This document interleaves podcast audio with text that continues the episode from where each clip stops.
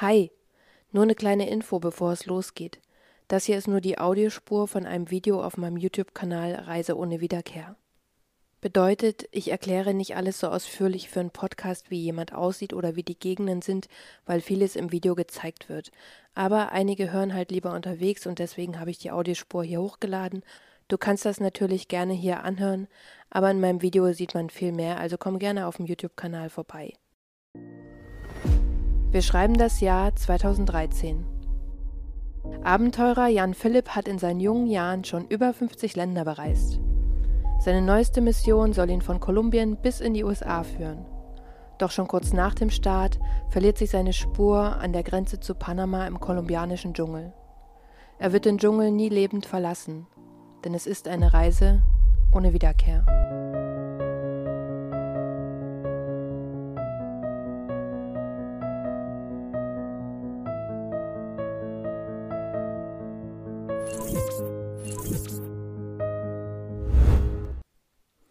Hola, Namaste und herzlich willkommen zu einer neuen Folge von Reise ohne Wiederkehr.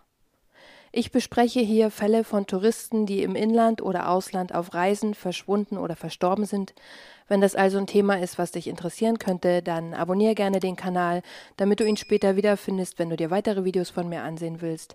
Und an alle anderen herzlich willkommen zurück. Ich freue mich, dass ihr wieder dabei seid. Bitte denkt dran, ihr könnt eure Lieblings-YouTuber ganz einfach mit einem Klick unterstützen. Und wenn es die eigenen Abonnenten nicht machen, wer denn dann? Aber kommen wir zum heutigen Fall. Der ist ein bisschen anders gelagert als das, was wir bisher besprochen haben, denn um zu verstehen, was passiert ist, muss ich diesmal wirklich auf einige Eigenheiten des Landes eingehen. Das heißt, es gibt ein paar Infos vom Land und von der Situation vor Ort, aber Wer das schon kennt oder wen das überhaupt nicht interessiert, ich baue Timestamps ein, das heißt, ihr könnt diese Parts auch überspringen, wenn das euch zu langweilig ist. Ich werde übrigens auch in den alten Videos noch die ganzen Timestamps nachsetzen. Aber beginnen wir direkt mit dem heutigen Fall. Jan Philipp Braunisch wird am 3. Juli 1987 in Norrköping, Schweden geboren. Über seine Kindheit oder sein Aufwachsen ist nichts weiter bekannt, außer dass er eine Schwester namens Alexia hat. Im Jahr 2013 ist Jan Philipp, der auch gern Janne genannt wird, also 25 Jahre alt und er ist in dem Alter schon ein sehr erfahrener Reisender. Denn laut einer Quelle soll er schon 50 Länder bereist haben, darunter China, Singapur und viele Länder des afrikanischen Kontinents. Er spricht fließend Schwedisch, Englisch, Französisch und Mandarin. Letzteres hat er während seiner Zeit in China gelernt, wo er auch seine jetzige Ehefrau Shiwen getroffen hat. Wann die beiden geheiratet haben, ist nicht bekannt, aber im Jahr 2008 sind sie wohl schon ein Paar, denn am 8. Februar 2008 berichtet die schwedische Zeitung Aftenbladet, dass ein 21-jähriger Schwede und seine chinesische Freundin in Singapur verhaftet wurden, weil sie unbekleidet durch die Straßen liefen. Ich habe das Bild hier mal ein bisschen YouTube-freundlich angepasst. Beide kamen daraufhin über Nacht ins Gefängnis und es drohte ihnen eine dreimonatige Haftstrafe sowie eine saftige Geldstrafe. Wie das Ganze ausgegangen ist, unklar, aber Janne sagt der Zeitung, dass er nicht davon ausgeht, dass er ins Gefängnis muss, weil es einfach zu viel negative Aufmerksamkeit erregt, wenn ein Ausländer wegen sowas im Gefängnis landet, aber er rechnet schon mit einer höheren Geldstrafe.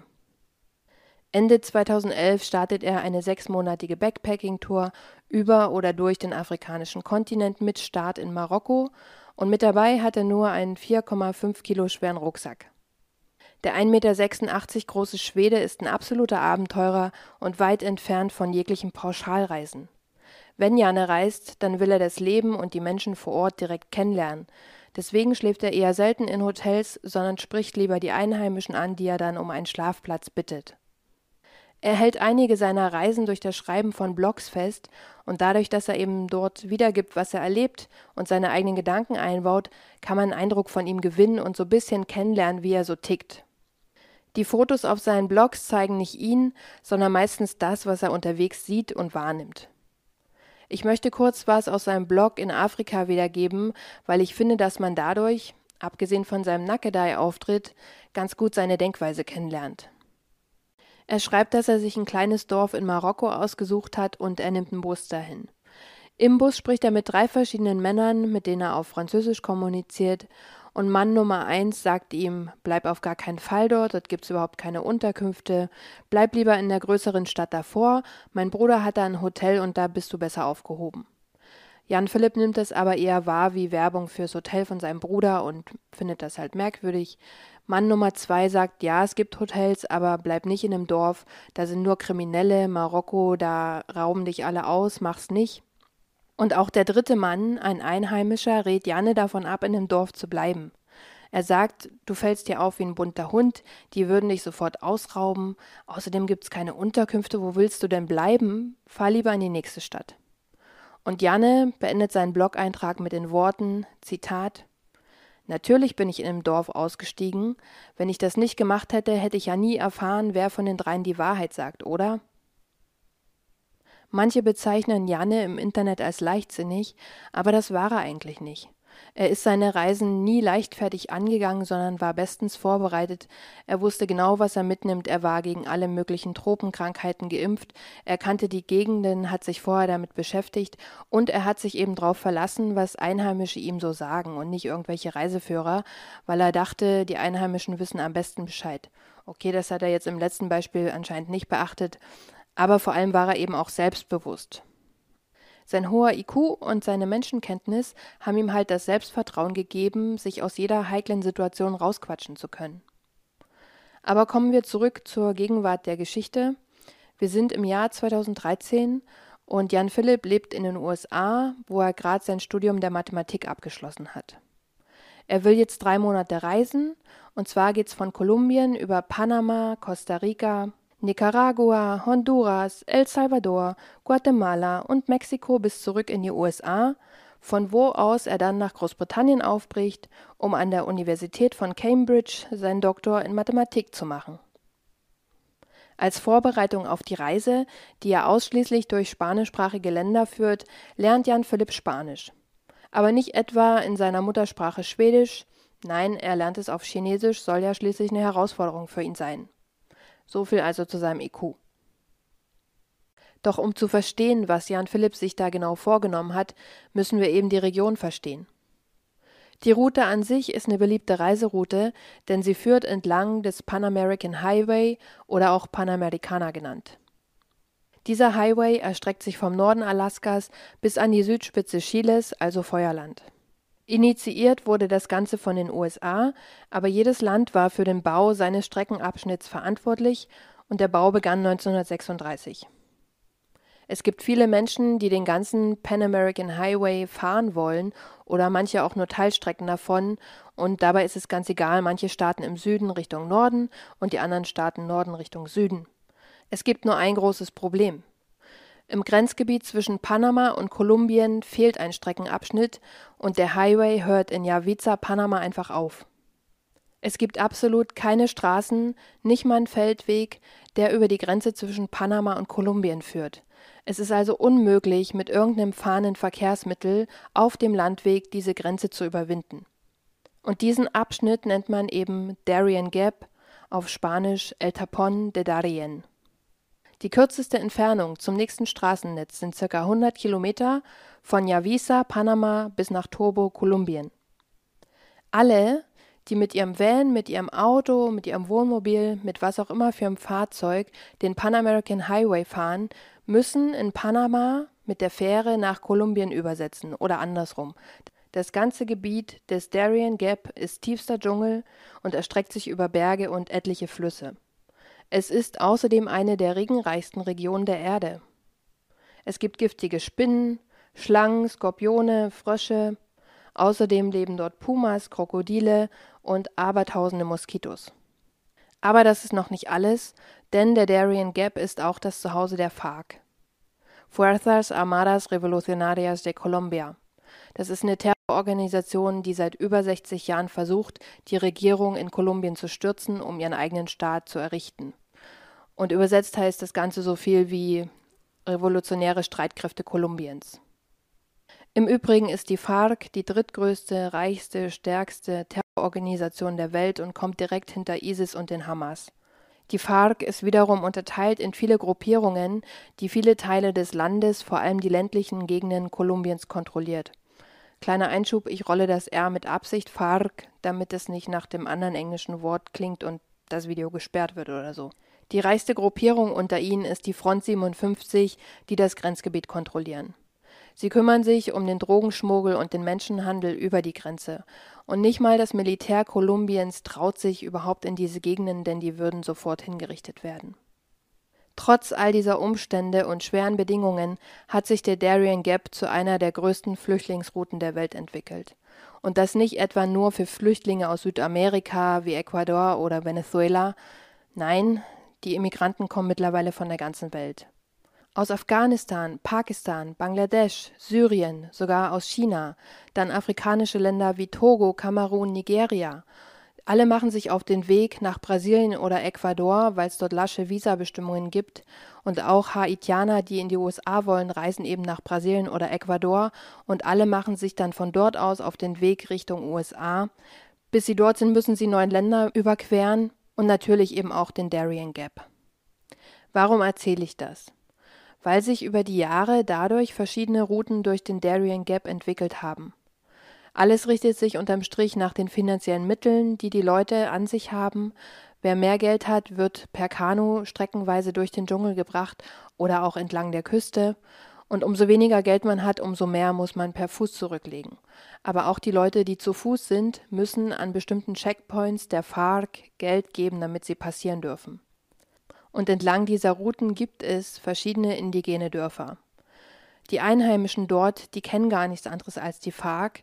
Die FARC sind für die die Regierung und die leben auch mit denen in Frieden zusammen. Sie lassen sie da passieren, weil die FARC sie auch beschützen und die Einheimischen verdienen unter anderem damit Geld, dass sie als Guide, also Reiseführer, für diese ganzen Menschen, die durch den Darien Gap kommen, fungieren. Sie bieten ihnen auch Unterschlupf an, wenn sie in ihre Dörfer kommen und essen. Und sie sind eben dafür da, diese Gruppen anzuführen und kennen sich eben untereinander mit der FARC, sodass die Reisegruppen beinahe problemlos durch den Dschungel kommen, ohne von der FARC angegriffen zu werden. Wenn man wenig Geld hat und alles per Fuß zurücklegen muss, dann dauert die Überquerung des Daring Gap so circa zehn Tage. Sollte sich jemand verletzen, umknicken oder sich irgendwas brechen, wird die Person meistens zurückgelassen, weil die Gruppe zusehen muss, dass sie selbst durch den Dschungel kommen, ohne zu sterben. Es gibt sehr viele Flüsse, die überquert werden müssen, was schwierig genug ist, weil man dort eben nichts sieht und dort auf den Stein ausrutschen kann, eben auch umknicken kann und das Schlimme, was alle sagen, ist, dass es die ganze Zeit regnet und dadurch steigen die Flüsse halt so schnell an. Es werden ganz viele Leute mit weggespült. Es kommt einem niemand zur Hilfe, denn wie ich erst schon gesagt habe, geht nicht mal das Militär da rein, geschweige denn irgendwelche Ärzte vom Roten Kreuz. Und unabhängig davon kann auch nirgendwo in dem Darien Gap ein Hubschrauber landen. Vielen Menschen wird erzählt, dass die Überquerung nur zwei Tage dauert. Dementsprechend wenig Proviant haben sie mit oder auch Wasser und beginnen dann aus den Flüssen zu trinken, wodurch sie total krank werden und ebenfalls zurückbleiben. Auf der Suche nach einem besseren Leben bleibt den Flüchtlingen nichts übrig, als den Darien Gap zu überqueren. Aber es gibt eben auch Abenteuerlustige oder Extremsportler, ich weiß nicht genau, wie man das bezeichnet, die den Darien Gap überqueren wollen.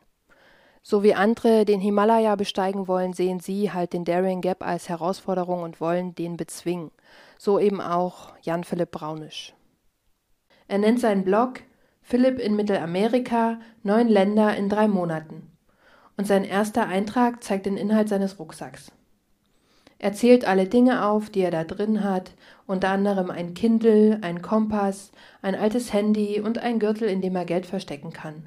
Und er ist stolz auf das leichte Gewicht von nur zwei Kilogramm, denn in Afrika damals waren es ja noch 4,5 Kilo. Am Nachmittag des 8. Mai 2013 landet Janne dann in Bogotá, der Hauptstadt Kolumbiens. Er schreibt, dass an jeder Ecke ein Soldat steht und dass er die Nacht in einem billigen Hotel in Downtown verbringt. Als er sich 21 Uhr auf den Weg machen will, um sich was zu essen zu holen, reagiert die Rezeptionistin des Hotels erstaunt und sagt ihm, dass es viel zu gefährlich ist, das Hotel noch zu verlassen. Janne versucht sein Glück, doch schon nach kurzer Zeit dreht er um, weil er sich tatsächlich unwohl und unsicher fühlt. Er stopft sich also eine Packung Skittles rein und schreibt Lieber hungrig, als was zu bereuen. Am nächsten Tag geht es für ihn weiter nach Mariquita, er versucht bei den Einwohnern unterzukommen, aber keiner scheint ihn aufnehmen zu wollen. Also macht er sich per Fußmarsch auf ins nächste Dorf. Kurz nachdem er das letzte Haus aber hinter sich gelassen hat, fühlt er sich nicht mehr sicher, also dreht er wieder um und er fragt im letzten Haus nach Unterschlupf, was sie ihm auch gewähren. Weiter geht's am nächsten Tag per Fuß, Bus oder auch Trampen über Manizales und Apia bis nach Kipto. In Kipto findet er wieder eine Familie, die ihn bei sich aufnimmt und ihm einen Schlafplatz zur Verfügung stellt.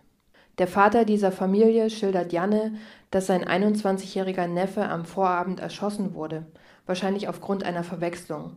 Aber er solle sich keine Sorgen machen, das kommt hier sehr selten vor. Jan Philipp schreibt daraufhin in seinem Blog Ich glaube ihm, ich fühle mich hier sehr sicher. Wenn man schon weiß, was passiert, klingt das an dieser Stelle wie ein schlechtes Omen. Janne geht in Kipdo außerdem zur Polizei, denn er will sich einen Stempel für seinen Reisepass geben lassen. Die Polizisten sagen, er braucht keinen und auch sonst warnen sie vor keinen Gefahren und Janne freut sich auf seinem Blog drüber und sagt, ich hoffe, dass sie recht behalten. Am 13. Mai postet er auf seinem Blog, wenn ich das nächste Mal schreibe, bin ich hoffentlich in Panama. Ich werde ein Stück am Fluss entlang laufen, denn das Boot nehmen ist furchtbar teuer.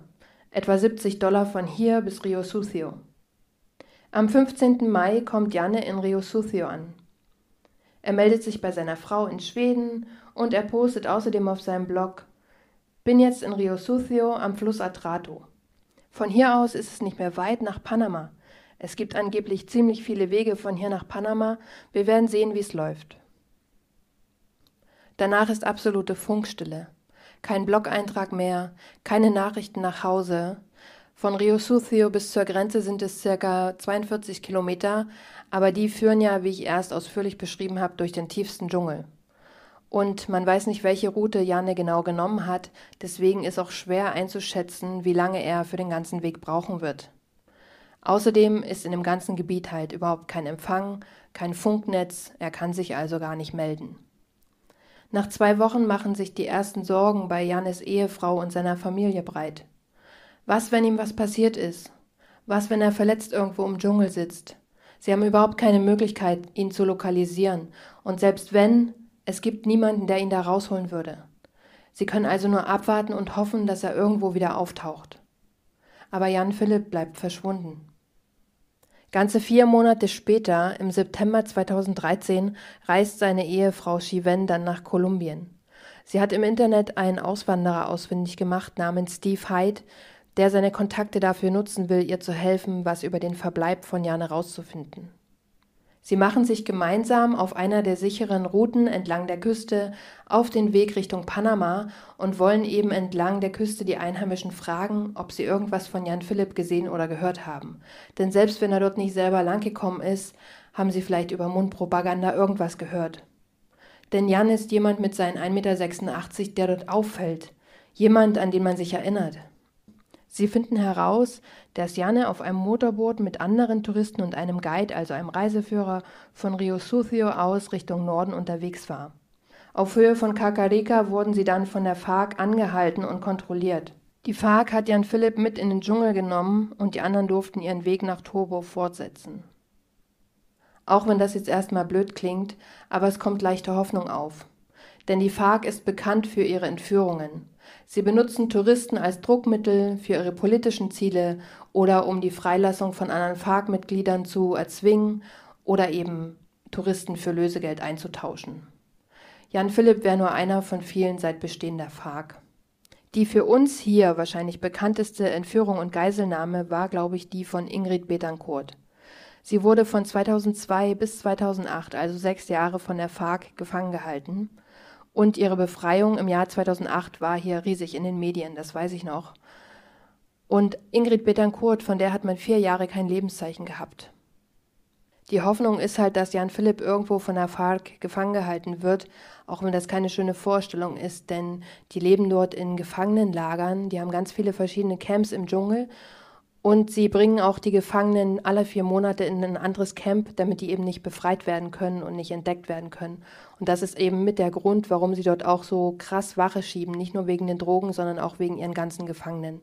Und die sind da richtig im Schmutz angekettet, kriegen kaum was zu essen, müssen hungern. Und also kann ich am Schluss noch was zu sagen. Wir machen erstmal weiter. Zwei Jahre vergehen, ohne dass die Familie weiß, was mit Jan Philipp passiert ist. Aber im Jahr 2015 gibt es Friedensverhandlungen zwischen der FARC und der kolumbianischen Regierung. Schwedische Diplomaten und der Geheimdienst Kolumbiens nutzen die Chance, um Druck auf die FARC zu machen, um zu erfahren, wo Jan Philipp ist. Und tatsächlich, nach mehreren Gesprächen und vielen Verhandlungen, gibt die FARC preis, dass Jan Philipp in ein Feuergefecht zwischen der FARC und anderen Gruppierungen geraten ist und dass sie ihn in der Nähe eines Camps begraben haben. Die Überreste von Jan Philipp werden in Rio Sucio übergeben, also dem Ort, wo er seinen letzten Blogpost gemacht hat, und danach geht es weiter in die Gerichtsmedizin nach Bogotá. In der ersten Juniwoche 2015 kommt dann die Bestätigung aus Bogotá, Jan Philipp Braunisch ist tot. Die Aussage, er wäre in ein Feuergefecht geraten, stimmt aber überhaupt nicht mit der Autopsie überein denn Jan Philipps Knochen sind gebrochen und er wurde durch einen einzelnen Kopfschuss hingerichtet. Wir wissen jetzt also, was mit Jan Philipp passiert ist, aber immer noch nicht warum. Es ist überhaupt nicht üblich für die FARC, wahllos Touristen zu erschießen. Ja, es soll auch vorkommen, weil es dort einfach Psychopathen in diesen Gruppen gibt, die dich erschießen, wenn ihnen dein Gesicht nicht passt, aber normalerweise behalten sie eben die Touristen für irgendwelche Forderungen. Auswanderer Steve, der Janis Frau, jetzt Witwe, im Jahr 2013 geholfen hatte, lässt die Sache keine Ruhe. Es gibt keine Strafverfolgung, keine Gerichtsverhandlung, somit keine Gerechtigkeit für Jan Philipp, so dass er wenigstens Antworten für die Familie will. Er sammelt Informationen von verschiedenen Personen wie den Einheimischen, den Guides, von Mitgliedern der FARC, die ihm vertrauen, und die stecken ihm alle vertraulich Informationen zu sodass er nach fünf Jahren alle Informationen wie ein Puzzle zusammensetzen kann und man halbwegs rekonstruieren kann, was mit Jan Philipp passiert ist. Janne postet das letzte Mal am 15. Mai 2013.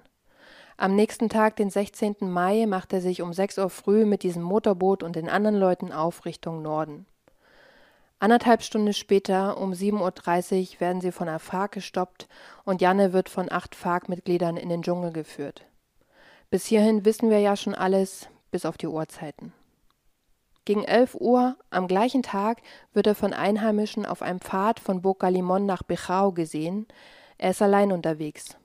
Das würde ja bedeuten, die FARC hat ihn wieder laufen lassen. Auch wenn jetzt manche denken, vielleicht ist er geflohen, aber nach allem, was ich recherchiert habe, ist das unmöglich, denn die sind schwer bewaffnet und laufen entweder an ihre Geiseln angekettet oder die Geisel ist halt komplett umzingelt und wir haben ja gerade gehört, dass er von acht Leuten abgeholt wurde. Sie haben ihn also offensichtlich gehen lassen. Diese Info von den Einheimischen beinhaltete auch, dass Jan Philipp in Sandalen unterwegs war. Sie bezeichneten ihn als Crazy Guy, weil im Dschungel niemand in Sandalen unterwegs ist, alle tragen Gummistiefel wegen den Schlangen und allen anderen Gefahren. Das bestätigt für Steve, dass es wirklich Jan Philipp war, denn dieser hat Sandalen getragen, wie er in seinem Blog zeigt. Er wollte keine Gummistiefel, weil die eben das Wasser stauen und die Füße dann total matschig werden und man sich dadurch diesen Dschungelfußpilz einfängt. In Bichao trifft Janne auf andere Immigranten und er schließt sich ihnen an. Am 17. Juni machen sich alle gemeinsam mit dem Kanu auf von Bichao nach Huin Pubur. Die Gruppe bleibt vom 17. bis 19. Mai in Huin Pubur Entweder um auf weitere Immigranten zu warten, damit sie eine größere Gruppe bilden, oder man weiß es nicht. Jan Philipp hat sich der Gruppe jedenfalls angeschlossen, das heißt, er wollte nicht alleine über die Grenze. Die Einwohner sagen, er war relaxed und happy und hat mit den Kindern des Dorfes gespielt. Zur Einordnung, Huin Pobur liegt nur so circa zwei bis drei Stunden von der panamaischen Grenze entfernt und im Gegensatz oder als Vergleich bis Rio Sucio, also der nächstgrößeren kolumbianischen Stadt, sind es acht Stunden via Kanu. Am 19. Mai trifft dann die FARC in Huinpubur ein. Sie suchen nach dem großen Schweden. Mit einem Wir haben dich gewarnt, nehmen sie ihn wieder mit. Mit dem Kanu geht es zurück nach Bichau und von dort aus per Fußmarsch zwei bis drei Stunden zu einem der FARC-Camps mitten im Dschungel. Entweder am 19. oder am 20. Mai wird Jan Philipp gegen 18 Uhr per Kopfschuss hingerichtet. Die Erklärung lautet, dass sie ihn für einen Spion der DEA hielten, also der amerikanischen Drogenaufsichtsbehörde, was anhand seiner Dokumente natürlich völliger Quatsch ist. Er hatte ja außerdem ein Kindle dabei, was sie für ein Tablet hielten. Sie haben ihm gesagt, er soll es anmachen und darauf waren detaillierte Karten der Gegend und er konnte das nicht erklären oder sie haben ihm die Erklärung nicht geglaubt und deswegen haben sie ihn erschossen. Im Nachhinein geben sie zu, dass es ein Irrtum war und dass sie eben jetzt wissen, dass es nur ein schwedischer Tourist war, aber ihr Anführer damals war so angespannt und hat in jedem einen Spion gesehen und hat ihn eben einfach erschossen. Im Jahr 2017 trifft Auswanderer Steve sich mit einem Fotografen, dem fast das gleiche passiert ist wie Jan Philipp. Der Fotograf erzählt Steve, dass er im Jahr 2014 in Kolumbien unterwegs war. Er hat dort schon oft als Kriegsfotograf gearbeitet und die Truppen kannten ihn eigentlich. Aber im Dezember 2014 war auf einmal alles anders und er wurde von der FARC festgenommen. Er konnte sich nur mit größter Not irgendwie freikaufen und sie haben ihn gehen lassen. Er hat sich dann ebenfalls auf den Weg in das Dorf Ruin Pobur gemacht, wo er sich erstmal vom Schrecken erholen wollte. Aber kurze Zeit später ist die FARC dort eben aufgetaucht, um nach dem Fotografen zu suchen. Die Einheimischen haben ihn angebettelt, bitte versteck dich, sonst passiert dir das gleiche wie dem Schweden letztes Jahr. Und der Fotograf hat sich versteckt und somit überlebt.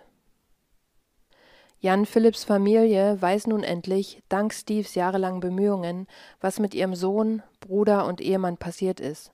Und sie konnten ihn zumindest beerdigen, was unter den Umständen, so schrecklich wie das klingt, fast ein Privileg ist, denn im Darien Gap sind ca. 20.000 Menschen spurlos verschwunden. TV-Teams, die die Immigranten durch den Dschungel begleiten, um das, was dort passiert, zu dokumentieren, berichten, dass es überall entlang der Strecke nach Leichen riecht. Obwohl die Strecke so gefährlich ist, werden es jedes Jahr mehr und mehr Menschen, die den Weg auf sich nehmen, um irgendwann in die USA zu gelangen. Im Jahr 2015 waren es 25.000, im Jahr 2021 schon 95.000 und letztes Jahr 215.000 Menschen. Wie viele tatsächlich auf der anderen Seite der Grenze ankommen, ist nicht bekannt. Keiner unternimmt was dagegen, weil alle Länder auf dem Weg in die USA an den Immigranten verdienen. Sie wissen, die sind dort nur Transit, sie müssen sich nicht um die kümmern und sie verdienen noch an der Durchreise. Und die USA steht letztendlich mit dem Problem da, die meisten, die die USA letztendlich erreichen, werden auch direkt wieder zurückgeschickt. Ich kann euch wirklich nur die Dokus empfehlen, die ich gesehen habe über den Daring Gap von diesen TV-Teams, die die Immigranten begleiten, weil das kann man in Worten gar nicht wiedergeben. Das muss man sehen, um es zu begreifen. Und ich habe Podcasts gehört von deutschen Reisenden, die den Darien Gap durchquert haben, in einer Reisegruppe natürlich, und die erzählen dort von ihren Erfahrungen. Das finde ich super interessant. Ich werde euch alles mit in die Quellen reinlegen, sagt man das so. Gebt mir zwei, drei Tage Zeit. Zuerst gibt es die Quellen über diesen Fall und auf Seite 2 werde ich dann alles verlinken, was ich mir angesehen oder angehört habe, dass, wenn es euch interessiert, ihr das eben auch machen könnt. Und was ich euch noch empfehlen kann, ich habe ein Video gesehen, es gibt so eine Serie, die heißt I Survived, also ich überlebte, wo eben Leute, die in schwierigen Situationen waren, schildern, wie sie da rausgekommen sind. Und es gibt drei Amerikaner, die zusammen mit Ingrid Betancourt gefangen waren. Die waren mit dem Flugzeug unterwegs, sind im Urwald abgestürzt, haben den Absturz überlebt, wurden aber kurz danach von der FARC umzingelt und sind dort in diese Camps gekommen, wo sie insgesamt fünf Jahre waren. Und sie erzählen eben von ihren ganzen Erfahrungen. Wie gesagt, das könnte ich alles gar nicht so wiedergeben oder es würde stundenlang dauern. Wer Englisch kann, guckt euch das gerne an. Ich mache euch den Link mit rein. Für die, die nicht Englisch können, es tut mir leid, ich versuche immer das auf Deutsch zu finden, aber ich habe es noch nicht gefunden. Aber ich finde es halt so interessant. Also die Befreiungsaktion hieß übrigens Operation Schach ich glaube, es gibt auch einen Film darüber, bin mir nicht ganz sicher. Die wurden eben zusammen mit Ingrid Betancourt befreit. Und ich finde solche Befreiungsaktionen, geheime Aktionen, so wie man aus dem Film Argo kennt, wo die Leute ja damals aus der iranischen Botschaft befreit wurden. War es Iran? Teheran ist Iran, ja.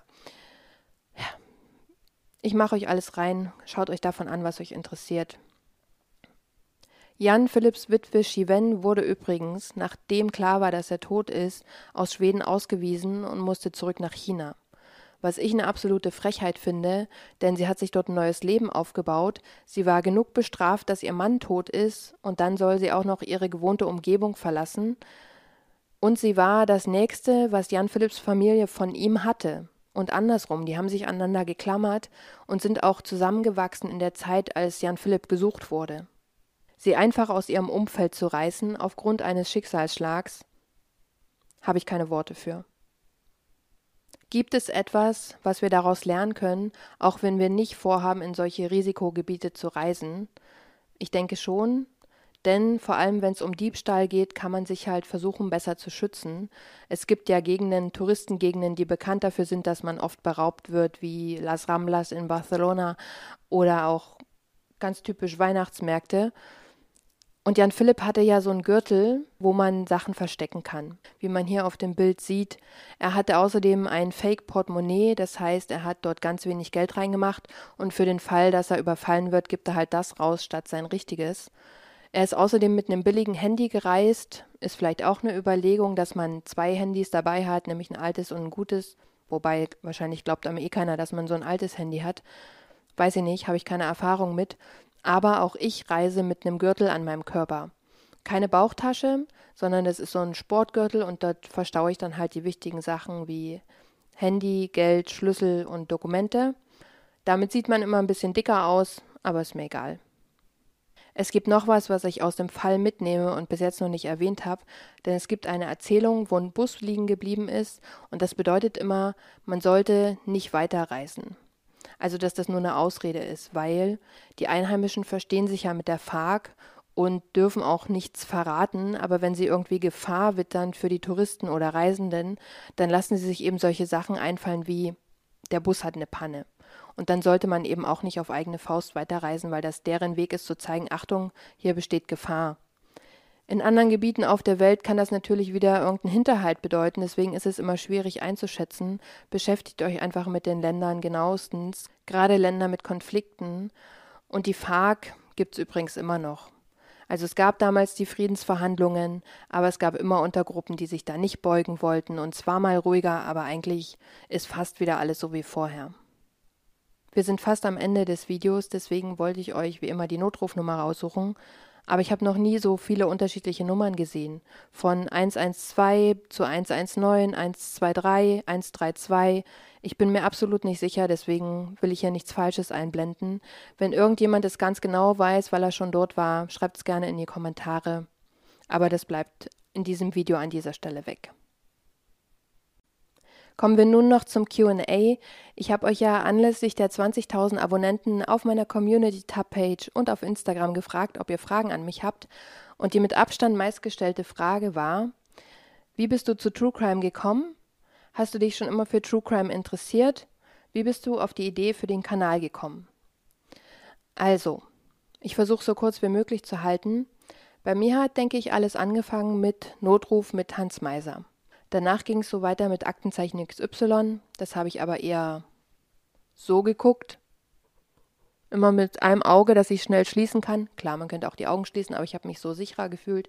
Dann später kamen so Sendungen dazu wie Autopsie, Medical Detectives, Dr. G, alles, was es da so gibt. Aber da wiederholen sich ja die Fälle dann irgendwann und man denkt sich, habe ich alles schon gesehen, warum kommt nichts Neues? Und dann irgendwann bin ich auf YouTube gelandet. Also ich war schon immer auf YouTube, aber ich habe ganz andere Bereiche angeschaut. Und ich glaube, das erste Video, was ich gesehen habe, da saß so ein junges Mädel da und hat sich geschminkt und eben einen True Crime-Fall erzählt. Das waren, glaube ich, so die Anfänge auf YouTube. Das haben ganz viele so gemacht. Und ja, dann habe ich irgendwann gedacht, Mensch, es hat mich schon immer interessiert. Ich bin gut im Recherchieren, musste ich mein ganzes Studium machen. Ich kann die ganze Zeit quatschen. Aber dann kommt ja so das Leben dazwischen, man steckt voll im Berufsleben und man findet irgendwie nicht den richtigen Zeitpunkt, um das zu starten. Und dann habe ich mir überlegt, okay, aber ich will ja auch nicht alles machen, sondern ich hätte gerne ein Thema, wo ich mich dran fokussieren kann, also wo ich einen Leitfaden habe. Und da ich selber gerne reise und viel unterwegs bin, habe ich gedacht, das ist doch das perfekte Thema für mich und habe dann eben angefangen, mir Gedanken darüber zu machen, wie ich es nennen kann, wie mache ich mein Intro, wie schneide ich Sachen, wie mache ich Animationen. Das ist alles ein Prozess, der hat lange gedauert, eben das abends dann immer über andere Videos mir selbst beizubringen. Und irgendwann habe ich mich dann fit genug gefühlt, um zu sagen, okay, jetzt starte ich. Beziehungsweise ist nie der richtige Zeitpunkt. Aber ich habe jetzt gedacht, okay, entweder jetzt oder nie. Und habe dann dieses Jahr mit dem Hochladen angefangen. Sonja fragt, wie entscheidest du, welchen Fall du als nächstes vorstellst? Also, ich habe eine Liste, da sammle ich alle Fälle, seitdem ich weiß, dass ich den Kanal machen will, seitdem ich das Thema habe. Und ich versuche halt immer, wenn ich einen Fall mir raussuche von der Liste, dass die Person nicht aus dem gleichen Land kommt, also dass nicht alle aus den USA kommen oder jetzt hatte ich ja letztens zweimal Kanada, also versuche ich die nächsten Fälle Leute aus anderen Ländern zu nehmen und auch Reisezielen, dass wir nicht immer vom gleichen Land reden. Wobei es wahrscheinlich egal ist, weil Leute, die neu dazukommen, die sehen die Videos ja auch nicht in der Reihenfolge, sondern durcheinander. Und da kann es ja auch passieren, dass eben sie zweimal irgendeinen Briten erwischen hintereinander. Das lässt sich irgendwann eh nicht vermeiden. Also vielleicht sollte ich darauf gar nicht so acht geben. Könnt ihr mich ja mal wissen lassen in den Kommentaren. Ansonsten versuche ich eigentlich, dass auch immer wieder vermissten Fälle zwischendrin sind. Und ich versuche auch regelmäßig Fälle mit Männern zu machen, damit man hier nicht denkt, ich habe irgendwie einen Kanal, wo nur Frauen umkommen. Aber tatsächlich alle Männer auf meiner Liste, außer der heute, sind ungelöste Fälle. Also Männer sind meistens verschwunden. Wie Lars Mittank, der ist verschwunden. Theo Hayes ist verschwunden. Aber grundsätzlich suche ich die Fälle so raus. Ich schaue schon, dass sie ein bisschen unterschiedlich sind. Ich werde das nächste Mal auch ein älteres Ehepaar nehmen, damit man hier nicht denkt, ich mache nur junge Leute, weil es passiert eben allen Generationen irgendwas oder kann passieren. Lange Rede, kurzer Sinn. Ich achte schon, dass sie sich nicht so ähnlich sind und ja, Pitiline fragt, hast du deinen Blick oder dein Verhalten auf deinen Reisen, Spaziergängen geändert? Und da passt noch eine andere Frage von Christine dazu. Was ist bei dir auf Reisen ein wichtiges Anliegen zum Thema Sicherheit? Also zur ersten Frage, nein, ich habe nichts verändert, weil ich bin schon immer ein umsichtiger Mensch. Also ich nehme wahr, was um mich rum passiert, also was andere Leute vielleicht gar nicht so wahrnehmen. Und deswegen dahingehend habe ich nichts geändert. Und zum Thema Sicherheit, habe ich gerade schon im Fall erklärt. Ich finde es wichtig, alles am Körper zu tragen, so gut wie es geht. Und damit meine ich nicht hinten in der Hosentasche, wo man einfach was rausziehen kann, sondern so, dass es vielleicht unentdeckter ist. Gerade im Winter in Taschen der Jacken und sowas. Weil mir wurde auch schon die Tasche geklaut und dann stand ich ohne meine Papiere, ohne einen Schlüssel, ohne mein Handy einfach da. Target Tower fragt, hast du schon mal was weggelassen, weil du es zu heftig für die Zuschauer fandest? Ja, definitiv. Ich habe vom ersten Fall Ellie gab es ein Bild, wie sie da im Sand lag. Das war zwar verpixelt, also man hat nicht wirklich was gesehen, aber ich dachte halt, warum soll ich das zeigen? Ich kann auch eine Silhouette reinmalen, wie sie gelegen hat, also die gleiche Ausrichtung und euch dann dazu erklären. Da muss ich nicht das Bild einblenden. Blenden, Entschuldigung. Das gleiche gilt für die gefesselten Hände im letzten Fall der Rogers-Familie.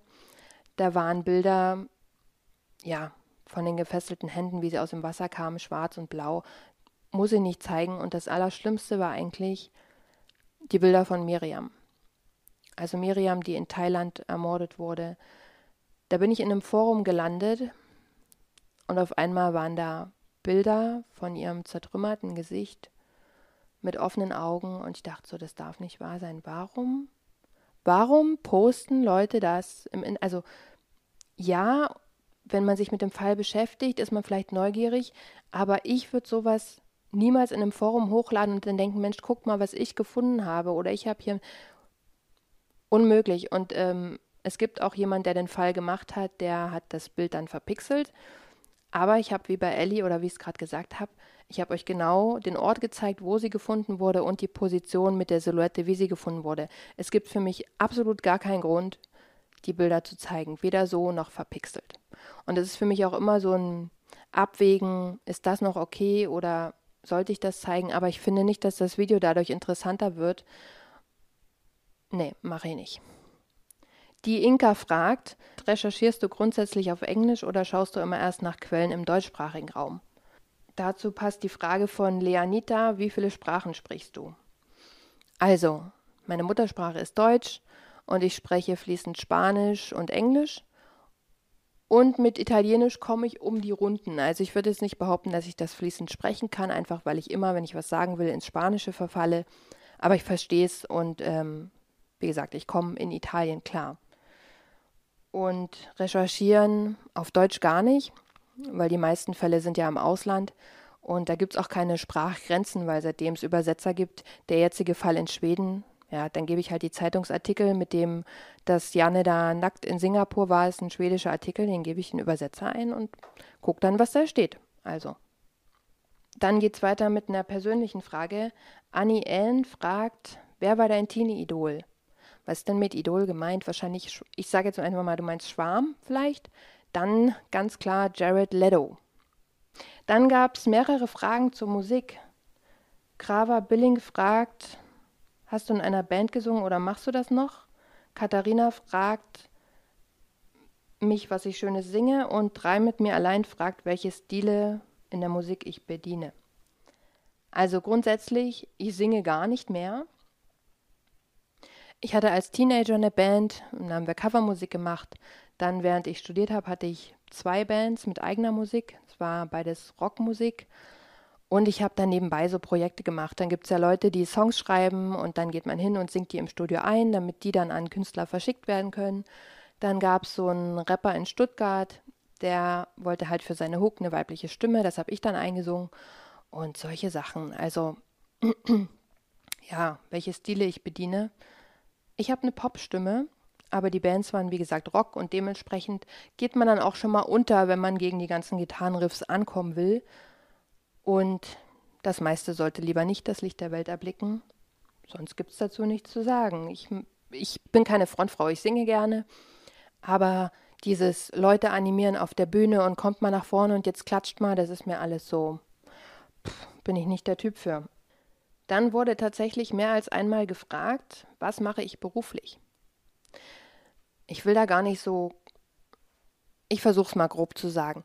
Ich arbeite in, einer, in, in einem internationalen Transportunternehmen und dort bin ich tatsächlich zuständig unter anderem für die Dienstreisen der Kollegen. Also ich kümmere mich um Flug, Unterkunft, dann um die Dienstwagen, wer braucht wann welchen, sind nicht genug da, welchen Mietwagen, also kommen sie in Mietwagen, dann mache ich die Reisekostenabrechnung und ein weiteres Aufgabengebiet ist, dass ich mich um die Repräsentation der Firma nach außen kümmere. Also was kommt auf die Webseite, was kommt auf die Social-Media-Kanäle, welche Werbemittel brauchen wir, welche Sachen müssen neu angelegt werden, also an Prospekten, was muss geändert werden.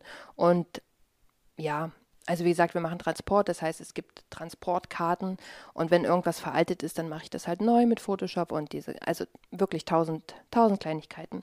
Und wir sind ja international und deswegen, ich wollte unbedingt dahin, weil wozu kann ich denn die Sprache, wenn ich sie nie an, anwenden muss? Und wir haben halt viel mit Spanien und Mexiko zu tun und deswegen, und die Geschäftssprache ist eh Englisch und deswegen bin ich da mit meinen Sprachen ganz gut aufgehoben.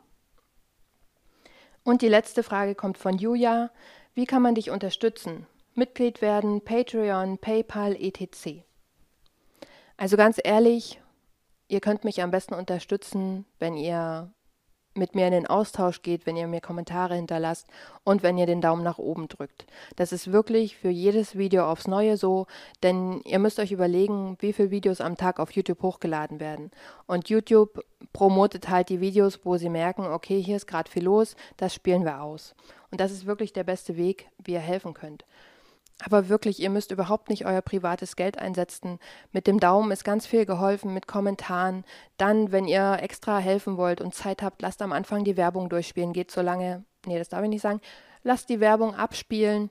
Ich habe nämlich extra während den Videos keine Werbung geschaltet. Das kann man ja selber einstellen und ich habe mich dafür entschieden, dass ich das nicht möchte, weil die Videos einfach so lang sind, dass ich nicht weiß, wann und wie oft YouTube Werbung einspielt. Also ich kann nicht sagen, einmal in der Mitte und das war's, dann würde ich es vielleicht machen, aber ich kann einstellen, will ich Werbung in dem Video oder nicht.